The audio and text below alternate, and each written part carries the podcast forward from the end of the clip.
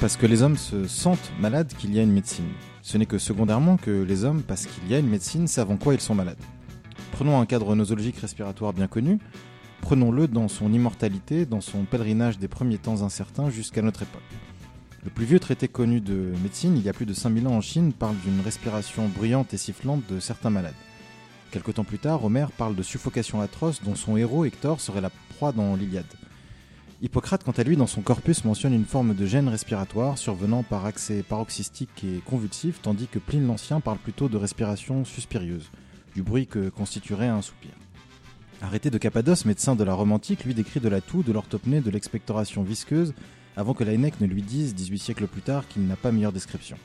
Avicenne introduit le concept de spasme autour de l'an 1000, Mémonide deux siècles plus tard, tel un artiste affinant ses derniers coups de pinceau, y adjoint une petite nuance saisonnière en évoquant une recrudescence printanière de la maladie.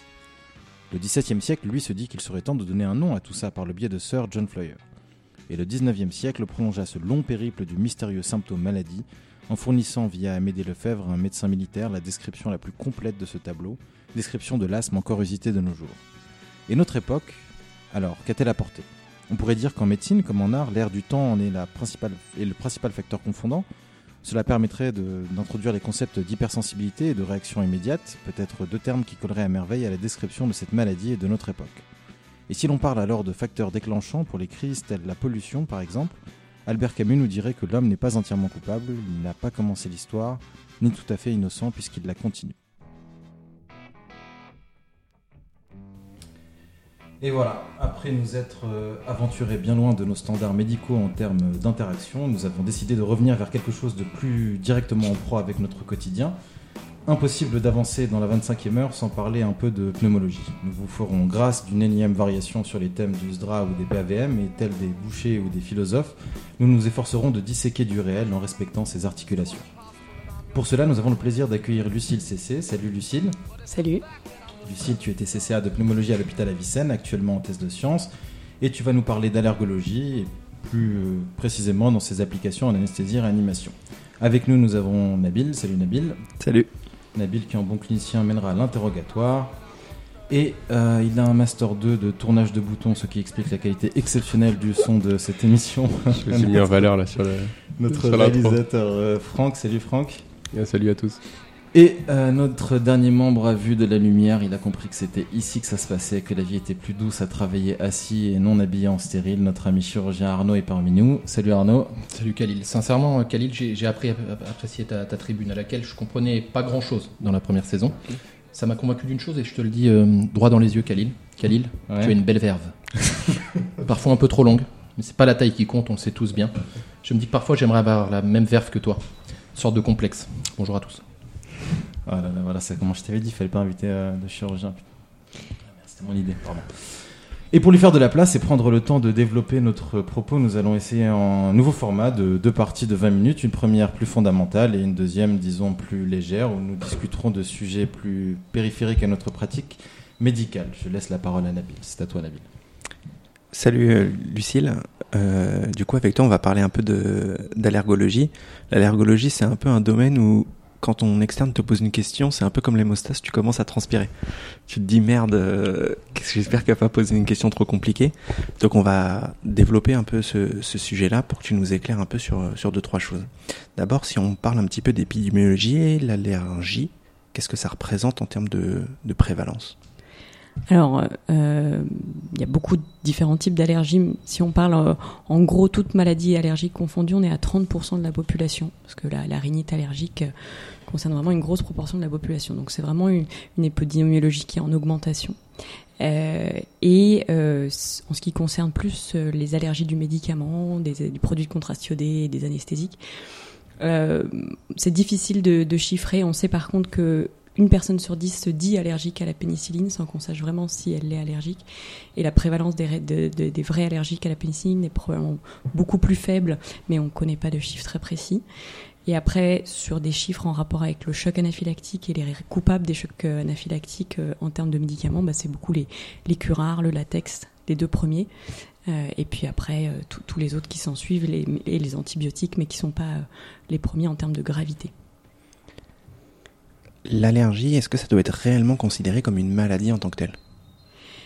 Euh, oui, enfin, disons que c'est un, c'est un, phénotype de, de, patients qui vont, euh, euh, qui, présentent un, risque mortel s'ils sont en contact avec l'allergène auquel ils sont sensibilisés.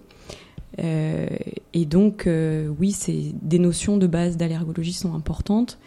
Euh, et surtout, euh, il y a toutes ces fausses allergies auxquelles finalement un interrogatoire un peu orienté, sur lequel on pourra peut-être discuter, pourrait vous faire éliminer ou vous rassurer sur une éventuelle allergie euh, qui vous serait évoquée par un patient, par exemple. je fais un, petit laïus justement concernant la consultation d'anesthésie chez des, malades. Donc on sait qu'il y a énormément de patients qui déclarent en consultation d'anesthésie des allergies et qui ce qui peut représenter un, problème important pour nous. Euh, D'ailleurs, raison pour laquelle ces malades normalement doivent être classés ASA 2 parce qu'ils présentent déjà de base un risque supérieur à un, patient lambda. Donc pour nous, ça doit être considéré comme un, un patient plus à risque qu'un patient euh, lambda. Maintenant, la difficulté, c'est de savoir chez ce patient qui déclare une allergie, parce que tu nous le dis, c'est extrêmement fréquent et c'est pas forcément vrai. Comment on va démêler le vrai du faux? Comment, chez un patient qui se déclare allergique, je vais pouvoir savoir est-ce qu'il est vraiment allergique ou bien est-ce que c'est quelque chose qu'on lui a transmis quand il était tout petit et, mhm. et finalement ça ne correspond pas à grand-chose alors, si, on se concentre sur les allergies de type 1 d'hypersensibilité, et qu'on va dire qu'on ne s'intéresse pas, pas, aux autres, alors la chronologie de l'histoire euh, est importante. Hein. Les symptômes de, l'allergie à un médicament doivent arriver dans les 30 minutes ou dans l'heure après la prise. Et normalement, euh, dans ce phénomène de sensibilisation, il y a normalement une première, une première sensibilisation qui s'est bien passée. On la retrouve pas toujours, euh, et en particulier dans le produit de contraste iodé. en fait, probablement, on se sensibilise d'une autre façon. Et donc, on peut avoir une réaction allergique vraie au produit de contraste iodé à une un premier contact. Donc il y a quand même une chronologie qui, doit être euh, logique de euh, voilà, de j'en ai pris, j'ai pris de l'amoxicilline avant, ça s'était bien passé. Je reprends de l'amoxicilline, première prise, première prise, et là, euh, tout de suite, dans les 30 minutes, dans l'heure, j'ai une réaction qui, qui, est plus ou moins grave. alors voilà, si un patient vous dit, ben voilà, moi dans l'enfance, on m'a dit que j'étais allergique à la pénicilline, les gens se souviennent de pénicilline, mais par exemple, si vous leur dites, mais vous avez déjà pris du clamoxyl ou de l'augmentin Ah oui, j'ai déjà pris de l'augmentin. Et donc ça, voilà, tout simplement, ça permet d'éliminer euh, deux, trois choses. Après, c'est difficile si euh, lui, a priori, il a fait vraiment une éviction à la moxicilline. Vous devrez quand même euh, l'adresser à une consultation allergologique. Il, il vous est pas possible de dire, moi je suis rassuré, je fais une réintroduction. Donc justement, la, question, c'est est-ce qu'on doit adresser tous nos patients qui on suspecte à l'interrogatoire euh, un, un, allergologue, pardon. Parce que c'est beaucoup de patients, 1 sur 10 quand on en voit euh, dans la journée 40, euh, c'est beaucoup de patients tous les jours. Alors, en fait, l'amoxicilline et l'augmentin sont des molécules qui sont quand même très, qui ont un spectre étroit, qui épidémiologiquement sont sont utiles pour les malades et c'est dommage de s'en priver sur une notion d'allergologie fausse. En fait, l'intérêt de la consultation d'allergologie, c'est d'écarter tous ces patients qui ne sont pas allergiques. Euh, et, après, bien sûr, derrière, il y a un délai pour absorber tous ces malades, mais il n'y a aucune nécessité d'urgence pour, euh, pour, euh, pour qu'ils soient vus en réalité. Mais par contre, qu'ils se mettent dans un circuit allergologique, c'est très important pour l'écologie antibiotique et, bactérienne. Après l'urgence, vous, en réanimation sur un malade qui se dit allergique à la pénicilline, les réactions croisées chez des allergiques vrais à la pénicilline sont très faibles, hein, c'est 3%. Et c'est sur les C2, C1G et C2G. Donc en fait, ce qui est recommandé maintenant, c'est de mettre, vous pouvez mettre des C3G, des C4G euh, sans risque chez quelqu'un qui vous dit qu'il serait allergique à la pénicilline et dont vous, vous n'avez aucune certitude. Et les pénicillines croisent avec tout, sauf euh, euh, pour lequel là vous êtes vraiment sûr, mais vous pouvez y aller avec les C4G, en tout cas euh, C3G, C4G sans problème. je fais juste justement une, question pour compléter tout ça. Ça veut dire que quand je vois les malades bloc, enfin, en consultation anesthésique qui me déclarent une allergie à pénicilline, je suis un peu dans le doute, je sais pas trop quoi faire. Pour toi, je dois surtout pas leur en donner parce qu'en fait, il y a des situations où je pense que c'est la, la vie de tous les jours où les malades ils passent au bloc opératoire, ils doivent avoir une antibioprophylaxie. Et en fait, quand tu vois les protocoles d'antibioprophylaxie, l'alternative au, au, au pénicilline, c'est rapidement en fait un aminoside ça fait toujours un peu, un peu chier de passer un aminoside à un patient euh, euh, qui n'a pas d'antécédent particulier, certes, ou parfois même qui a une fonction rénale un peu altérée, sous prétexte seulement qu'il a déclaré une allergie à la pénicilline. Dans cette situation-là, c'est vraiment un risque important chez un malade chez qui on a un doute. Ben, c'est prendre quand même un risque, c'est difficile. Une histoire dans l'enfance ancienne mal étiqueté, c'est probablement pas risqué, mais c'est difficile à dire. En fait, l'allergie médicamenteuse, ça c'est plutôt une deuxième, c'est plutôt dans la deuxième partie de la vie. Euh, celles dans l'enfance sont plutôt des, en rapport avec des viroses et des rages cutanés euh, prises d'antibiotiques avec virose et donc euh, le rage cutané en rapport avec les virus. Donc l'allergie médicamenteuse c'est plutôt deuxième partie de la vie et c'est les femmes. Et, et l'atopie, a priori, c'est pas c'est pas un facteur favorisant. Mais, mais il n'empêche que sur un simple interrogatoire ou une vague notion, soit le patient vous dit j'ai repris de l'amox et de l'augmentin et là c'est bon, vous êtes rassuré, soit vous pouvez pas vraiment et il faut qu'il le fasse et au moins une fois pour toutes il aura vu l'allergo, il aura repris les, les, un, comprimé, il aura fait un test de provocation chez l'allergologue et ce sera, ou si vous dans l'hôpital vous êtes capable de faire des, tests bien sûr. D'accord, parce que justement, en fait, les, les, molécules que nous on utilise le plus, c'est justement les C1G. Donc c'est pour ça que, d'après ce que tu me disais, ça représente un risque non négligeable. Oui. Euh, du, coup, du coup, tu parlais du, diagnostic. La clinique, du coup, ça suffit ou pas? Euh, pour, le diagnostic d'allergie, alors normalement euh, la clinique est évocatrice, mais le problème c'est que dans les médicaments et par exemple une réaction au bloc opératoire, il peut y avoir plusieurs coupables. Donc c'est vrai qu'il y a toute une enquête à faire et c'est pour ça qu'il y a une place vraiment de la consultation d'allergologie pour trouver le coupable. Ensuite, il y a des tests cutanés dont la, valeur prédictive négative et positive est, assez complexe. Euh, d'abord, on fait des prics et après, on fait des IDR avec des dilutions qui sont variables parce que quand on met, un, par exemple, de la moxicilline en pur, quand on met de la moxicilline pure euh, ou un une autre molécule en pur dans, en IDR, ça peut être irritant, on peut avoir des faux positifs. Donc, il y a tout il y a plein de protocoles très différents par médicament. Euh, par exemple, pour les curares, on peut pas faire après les tests, on va doser les IgE spécifiques, euh, chose qu'on ne fait pas dans d'autres, euh, dans d'autres tests. Et puis donc, vous faites les tests cutanés et s'ils sont négatifs, vous êtes rassuré, mais le gold standard, c'est le test de provocation. Donc vous réintroduisez le, médicament. Et là, euh, en l'absence de réaction, vous êtes sûr que vous avez écarté euh, l'allergie. Euh, et puis les tests de provocation peuvent servir, s'il y a une allergie à un, des produits de contraste iodé, par exemple, d'introduire un autre et de laisser un certificat au patient en disant, voilà, lui, il peut avoir des injections qu'avec ce produit, ça se passera bien. Voilà. Du coup, à aucun moment tu nous as parlé de l'histamine et de la tryptase. C'est le truc qu'on nous apprend, nous, euh, euh, comme euh, bilan bio à prélever chez le malade qui présente un choc anaphylactique. Ça représente, c'est quoi leur place en fait? Donc effectivement, c'est au moment de la réaction, quelle que soit sa gravité, qui survient en milieu hospitalier, il y a un véritable intérêt à doser l'histamine et la tryptase dans les 30 minutes, puis dans l'heure qui suit la réaction, parce qu'il va y avoir une ascension d'abord de l'histamine puis de la tryptase, qui vont vraiment être des témoins que euh, la réaction euh, présentée est d'origine allergique, IgE médiée. Euh, par exemple, c'est très intéressant, quand, il y a un choc alors, il y a des, chocs d'hypersensibilité non IgE mais globalement, ce qui se passe souvent, c'est qu'il y a des rages cutanées et on ne sait pas si c'est juste de l'histaminolibération ou vraiment de l'allergie. Donc c'est des examens vraiment à faire, il faut vraiment y penser. Nous, ça nous aide beaucoup et c'est vrai qu'on les a pas toujours en consulte. Donc la feuille d'anesthésie avec euh, l'heure à laquelle il s'est passé les choses.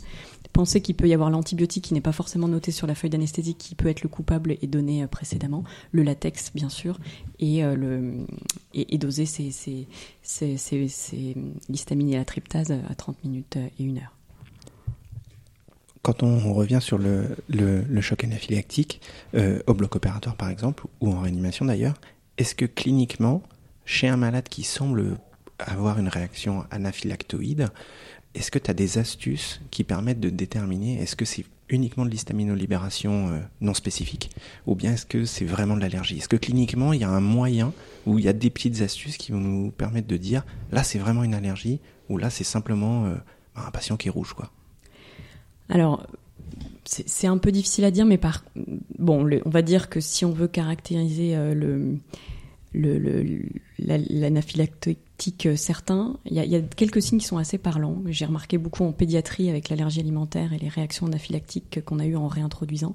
C'est le prurite euh, du creux des mains, de l'intérieur des oreilles, de la plante des pieds, qui est un, assez bon signe. Et puis vraiment la, la marche, la, la, la, croissance en fait des symptômes sur un temps assez court, euh, où on sent vraiment qu'il y, a un phénomène euh, expansif qu'on ne voit pas trop dans les réactions d'histaminolibération, euh, par exemple justement au moment du scanner.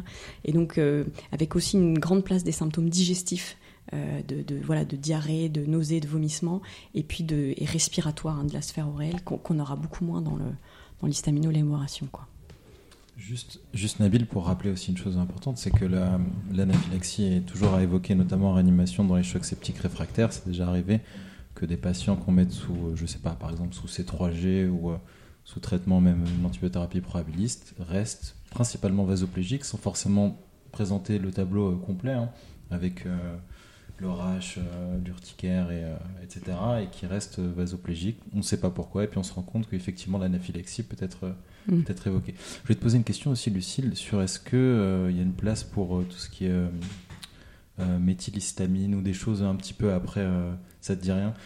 Est-ce qu'il y a des choses à faire après la, fameuse demi-heure, la golden demi-heure là à faire Est-ce qu'il reste des trucs à faire ou pas? Après la réaction et les différents dosages, tu dire on après nous dit souvent qu'après une demi-heure, enfin le fameux après l'heure c'est plus l'heure après la demi-heure, on peut plus faire grand chose pour essayer de documenter ça. Qu'est-ce que t'en euh, Non, non, oui. Après, après, il y a plus grand chose. Il y a surtout six semaines après. Il faut pas le faire avant de l'enquête allergologique. Si vous le faites avant six semaines, le risque c'est que, en fait, il y, a un phénomène. Euh, ils ont tellement libéré d'histamine et d'IgE que, que les tests seront négatifs faussement. Attends. Il y a Franck qui veut dire quelque chose Non Non, non, je, fais des signes, mais c'était. Euh, non, j'écoute, je suis passionné pour l'instant. Je crois qu'il a Parkinson, ton pote. Euh, tu veux dire quelque chose, David? Ouais, en fait, c'est juste que tu, tu disais qu'il n'y a plus rien à faire après, après la première demi-heure, à condition qu'on ait tout fait dans la première demi-heure. Parce que, en fait, oui, on n'a pas détaillé la prise en charge. Non, mais, ce, que je, ce, que je, veux dire par là, c'est que imaginons que dans la... poser la même question. Ouais, J'avais posé cette question. Ouais, c'est parce qu'en fait, euh, on part du principe que tout a été fait en fait, mais à partir du moment où t'as pas fait de, à partir du moment où t'as pas fait de prélèvement dans la première demi-heure parce que t'as complètement oublié ou je ne sais quoi, si euh, tu, tu, tu, te mets à y penser une heure et quart après, je pense qu'il faut quand même oui, le oui, faire à ce moment-là. Absolument, oui, parce qu'en fait la tryptase elle va rester élevée, l'histamine elle va se négativer tout de suite, mais en fait la tryptase, effectivement, elle va rester jusqu'à 2 à 3 heures euh, en plateau élevé, ouais. Des faux négatifs pour la tryptase, des choses qui peuvent pousser le. Mmh, Rien non. Non, comme ça, euh, non, c'est un très bon marqueur. Après, par contre, sur des gens qui font beaucoup d'allergies à plusieurs médicaments, euh, il, faut, euh, il faut doser la tryptase chez ces gens qui peuvent avoir une, une maladie qui s'appelle la euh, mastocytose, pardon, mastocytose. Voilà, voilà, voilà. Arnaud, je mastocytose. Quoi. Je pensais que t'allais. Euh... Voilà. Ah ouais, mais en fait, c'est vrai que alors, Arnaud était à deux doigts de à, deux doigts de répondre pour elle. c'est ça. Euh, c'est d'abord une, une, une, remarque, c'est qu'en fait tous les signes que tu nous as décrits pour faire le, le diagnostic de l'allergie, c'est des signes euh, qui sont faciles à repérer chez le malade éveillé. Absolument. Et donc en fait d'où l'intérêt de passer euh, certains médicaments avant d'endormir le malade, je pense par exemple aux malades, chez le bloc, aux, malades du bloc opératoire, euh, autant, que, autant que possible essayer de passer les antibiotiques, notamment euh, chez le malade éveillé avant de l'endormir. Alors ça c'est marrant parce que c'est probablement la recommandation la moins respectée dans les blocs opératoires. Je sais pas ce que vous vous en pensez. À chaque fois on nous dit effectivement. Bien sûr, bien sûr. c'est incroyable ce truc. J'ai entendu récemment non non mais je préfère qu'il soit intubé. D'accord? Une fois qu'il est intubé, on discute, on met des antibiotiques. Mais bien sûr, mais ça, c'est un, ça, ça c'est un truc qui traîne partout. C'est qu'en fait, une fois qu'il a le tube, t'es tranquille. Voilà, exactement. Alors qu'en fait, pas du tout, évidemment, parce qu'une fait, une fois que le malade est intubé, c'est d'autant plus grave parce que on va faire le diagnostic plus tardivement, ça va être encore moins bien toléré du fait de déjà de la vasoplégie liée à l'anesthésie, de fait de la ventilation mécanique. Donc évidemment, il faut passer le maximum de choses chez le malade éveillé. Bon, je dis pas de passer le curare euh, chez le malade éveillé, mais en tout cas pour les antibiotiques, euh, je pense que c'est c'est une chose à retenir. Ouais. Une dernière question? Ouais, c'est concernant le traitement. Euh, bon, on connaît tous à peu près le, le traitement de, de, de l'état de choc euh, anaphylactique. C'est à peu près toujours les mêmes bases. Euh, le remplissage, l'écrit. Il s'est passé un truc extraordinaire. C'est qu'Arnaud a dit Bien sûr. Je suis désolé. Mais on va, on va voir si t'es à jour. On va voir si t'es à jour. Voilà. Donc en fait, j'ai les recos. Donc. Donc évidemment, il y, a, il, y a, il y, a, du remplissage, les cristalloïdes avec une part euh, non négligeable en fait pour les pour les colloïdes, c'est probablement une indication dans laquelle ça, ça a un intérêt. Et évidemment, l'adrénaline euh, a des dilutions un peu un peu différentes. Hein, c'est ça, euh, en fonction de, de, du stade de, de l'anaphylaxie. Oui, alors ça, ça, vous connaissez sûrement ça mieux que moi, parce que nous, en tant qu'allergologue, ça nous arrive assez rarement, mais globalement, et surtout que vous, vous le faites en IV, en fait, dans ces moments-là. Euh, nous, ce qui nous arrive euh, et ce qu'on indique à nos patients, c'est plutôt la, la, la, modalité IM et en, donc qui sont des d'autres dosages. Mais effectivement, le grade le grade de, de, sévérité grade 2, euh, où ils ont, il y a une atteinte systémique, plusieurs organes euh, encore non peu, peu sévères, enfin sans signe de, on va dire d'arrêt cardiaque ou voilà, euh, c'est euh, du 10-20 euh, microgrammes. Et, puis c'est on multiplie par 10, 100, 100 200 dans, dans le stade suivant. Et puis à l'arrêt cardiaque on passe aux doses d'arrêt cardiaque, voilà. Mais c'est intéressant que tu nous parles justement du malade qui n'a pas de voie veineuse parce que ça peut arriver de passer un médicament oui. et que le patient présente une allergie. Et donc c'est vrai que pour rappel, chez, les, chez ces malades-là, c'est 0,3-0,5 mg en intramusculaire, c'est ça? Oui, c'est ça. En fait, c'est 0,01 mg kilo. Et en fait, les seringues pré-remplies euh, sont à 0,3 pour l'adulte et euh, 0,15 pour euh, l'enfant. Et nous, en fait, dans les services d'allergologie, on a ces doses-là. Euh, on a les stylos, en fait. Et donc, nous, on, a, on fait ça en, en première intention. Quoi. Mmh. Chez les malades intubés également, on peut utiliser la voie intratrachéale, hein, pour rappel. Mmh. Merci beaucoup, merci Lucille. C'est la fin de. J'ai juste eu l'impression que Franck comprenait encore moins ce qu'il se disait ce soir. Ouais, écoute, tu as tes diplômes sur toi. C'est de faire en sorte, de faire en sorte que tout le monde soit à l'aise. Et donc, comme je vois que tu regardes dans le vide, bon, j'essaie de, de, capter Arnaud, ton regard. T'es chaud, on va conclure cette première partie. On va te laisser un peu plus la main pour la deuxième partie. On se retrouve tout de suite pour le, le repos de garde. C'est comme ça qu'on appelle ça alors, du coup? Il paraît qu'on appelle ça le repos de garde. Bon, très bien. À tout à l'heure. À tout à l'heure. Tout à l'heure.